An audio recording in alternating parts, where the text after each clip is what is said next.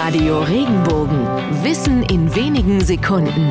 Alltagsfragen leicht erklärt. Woher hat der Computer seinen Namen? Kaum zu glauben, aber wahr. Die alten Lateiner haben dem Computer seinen Namen gegeben. Computare heißt auf gut Deutsch zusammenreimen, zusammendenken oder eben zusammenrechnen. Schon bei Mönchen im Mittelalter wurde Computatio als Begriff für Rechnen und Zählen in Manuskripten entdeckt. In einer Zeitungsanzeige von 1892 wurde auch mal gezielt nach einem Computer gesucht, lange bevor die technischen Geräte überhaupt erfunden waren. Computer Wanted stand dort zu lesen. Gemeint war damals Rechenspezialist gesucht. Ende der 1940er Jahre kam dann tatsächlich die erste elektronische Rechenmaschine auf den Markt, die das Computer im Namen trug.